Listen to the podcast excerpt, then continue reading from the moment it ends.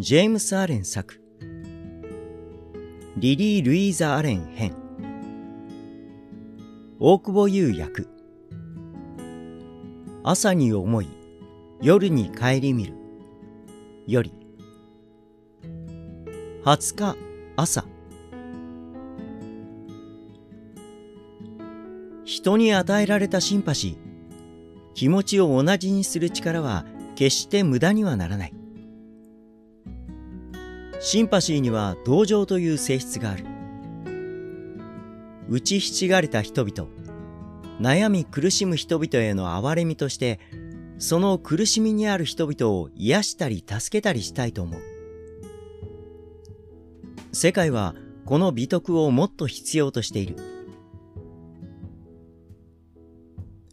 なぜなら、憐れみは世界を弱き人には優しく、強き人には尊くする。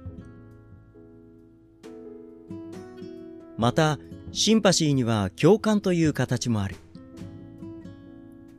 たとえ自分たち以上に成功していても、その成功を自分のことのように、その当人と共に喜ぶのだ。